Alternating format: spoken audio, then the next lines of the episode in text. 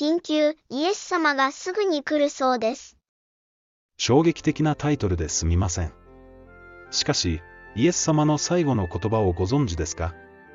父よ、我が霊を見てに委ねますとか、完了したという言葉を思い出すかもしれませんが、それはイエス様が復活前に言われた言葉です。主は、復活後も弟子たちに現れ、数々の言葉を残されました。その最後の言葉は、聖書の一番最後にあります。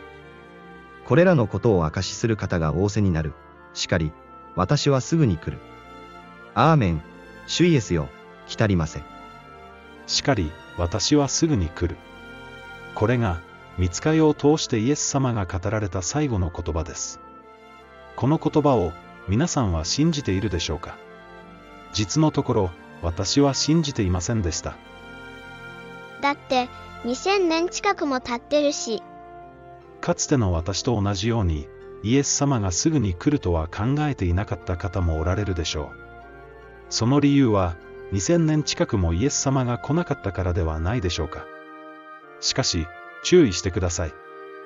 もしそれが悪いしもべであって、自分の主人は帰りが遅いと心の中で思い、そのしもべ仲間を叩き始め、また酒飲み仲間と一緒に食べたり飲んだりしているなら、そのしもべの主人は思いがけない日、気がつかない時に帰ってきて、彼を厳罰に処し、偽善者たちと同じ目に合わせるであろう。彼はそこで泣き叫んだり、はがみをしたりするであろう。主人はまだ帰るまいと思っていたしもべは、厳罰に処され、泣いて歯ぎしりすることになると書いてあります。用意のできていない人、用意ができていないなら、三国の外に締め出されると、聖書は何度も警告しています。すると、こう思う方もおられるでしょう。一度信じた人の救いは、確定しているんじゃないの？それは一部の教会の間違った教えです。聖書の教えではありません。救いは神の一方的な恵みであり、神の愛から私たちを引き離すものは何もありませんが、だからといって、神様が不正な裁判をすることはないのです。善を行った人々は、生命を受けるためによみがえり、悪を行った人々は、裁きを受けるためによみがえって、それぞれ出てくる時が来るであろう。聖書の教える救いとは、罪からの救いです。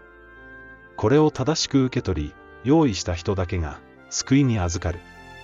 これが聖書の教えです。彼らが買いに出ているうちに、花婿がついた。そこで、用意のできていた女たちは、花婿と一緒に婚宴の部屋に入り、そして戸が閉められた。用意をしましょう。あなたは罪から解放され、義のしもべとなっていますか？あなた方は知らないのか？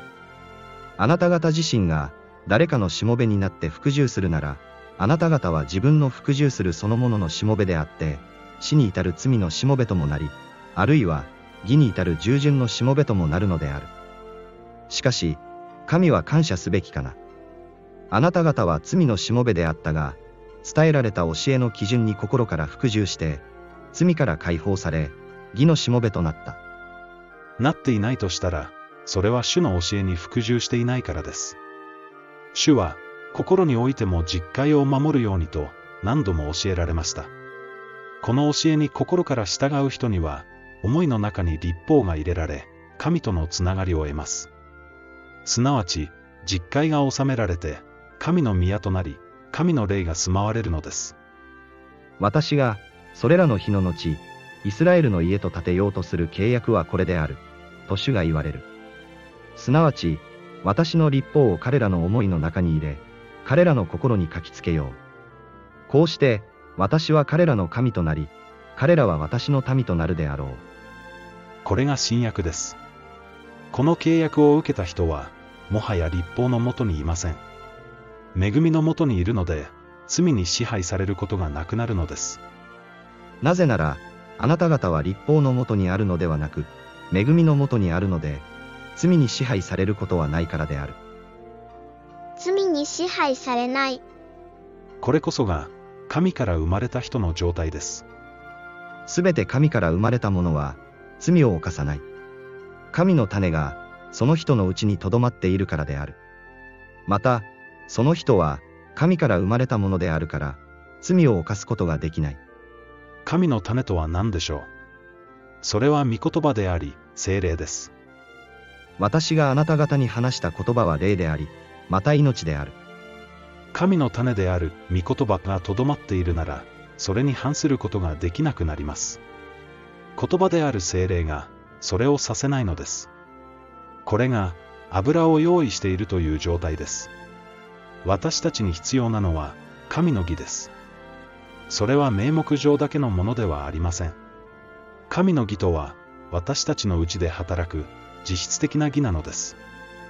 神を愛するとは、すなわち、その戒めを守ることである。そして、その戒めは難しいものではない。なぜなら、すべて神から生まれたものは、世に勝つからである。そして、私たちの信仰こそ、世に固しめた勝利の力である。この恵みを拒む方法は簡単です。実会に服従しなければいいのです。サタンはこれを知っているので、何百年もの間安息日を守ってこなかったことを理由に、教会を実会から離れさせ、服従から遠ざけてしまったのです。罪の正体。罪とは、神の立法である実会に違反することです。罪を犯している者は皆、立法に違反しています。罪とは立法に違反することです。罪の正体を正しく知ることで、私たちは罪を犯すことができなくなります。罪は私たちを滅ぼすものです。私たちを神から遠ざけ、悪魔を喜ばせ、花婿からもらった純白の婚宴衣装を汚してしまうものです。そして何より、私たちの主を十字架につけ、殺してしまった元凶です。もしあなたが本当に主を愛するなら、全力で罪を避けようとするはずです。罪を犯さないように、毎日、助けを求めずにはいられないはずです。しかり、私はすぐに来る。この言葉を信じますか？信じるなら、あなたの生活は変わります。もう、サタンに騙され続ける必要はありません。人の幸せは、主に従い、主と共に歩むことにあります。終わりを目の前にしたとき、ああ、このように生きてよかった、と思える人生にしなくてはなりません。すぐに来るこれは私が言っているのではなく、イエス様の言葉です。主はもう少しだけ忍耐しておられますが、それも間もなく終わり、不意に来られるでしょう。用意のできていなかった人は、すぐに目を覚まし、飛び起きてください。もう、最後の準備をしなくてはなりません。天の住人の生き方をせず、世の生き方をしている人はいませんか？そんなもののために、泣いて歯ぎしりすることになってはいけません。しかり、私はすぐに来る。この言葉を信じ、生き方を変えましょう。今夜、主が来てもいいように、準備を整えるのです。間違った教えをすべて捨て去り、聖書に立ち返りましょう。正しいのは、いつだって聖書だからです。